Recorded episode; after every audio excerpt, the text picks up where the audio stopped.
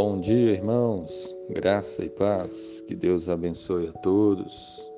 A palavra de Deus em Apocalipse, capítulo 14, versículo 13 diz assim: Então ouvi uma voz do céu dizendo: Escreve: Bem-aventurados os mortos que desde agora morrem no Senhor.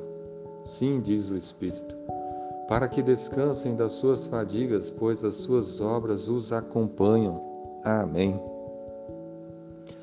Esse texto bíblico fala sobre os que morrem no Senhor.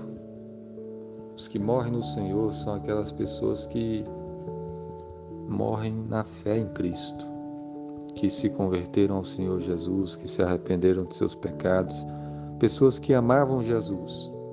Aqui diz que os que desde agora morrem no Senhor são bem-aventurados, ou seja, eles são felizes.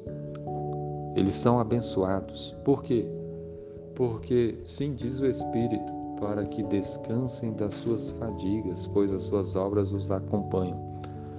Os que morrem no Senhor, eles vão descansar. Eles estarão no paraíso com Cristo. Por isso que quando uma pessoa que crê em Jesus, que ama Jesus, morre, ela é uma bem-aventurada ela vai descansar das suas fadigas e as suas obras o acompanham. O que ela fez, a sua vida de fé, de obediência a Jesus. Deus, ele não se esquece e Deus promete que um dia todos os que morrem em Cristo ressuscitarão no seu corpo para desfrutar da vida eterna. Enquanto não chega o dia da ressurreição, os que morrem no Senhor desfrutam de descanso desfrutam da presença de Deus no paraíso, de estarem com Cristo na sua glória.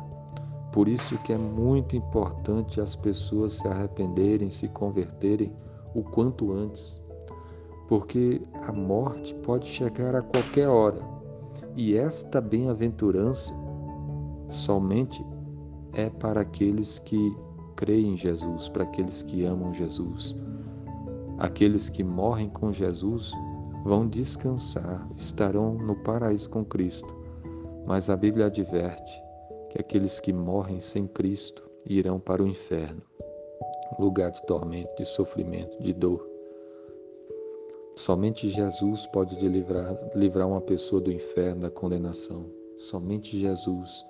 E ele diz agora para as pessoas então se arrependerem e se converterem. Então, se você não se converteu, se converta a Cristo, se arrependa, esteja firme com Ele. E se você crê no Senhor Jesus, procure obedecer cada vez mais. Procure andar com Cristo cada vez mais. Esteja preparado, esteja firme com Jesus.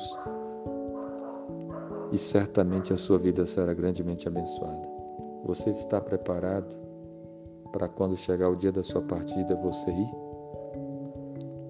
Você está preparado para a volta de Cristo? Que Deus abençoe a sua vida e que você esteja firme com Cristo. Amém.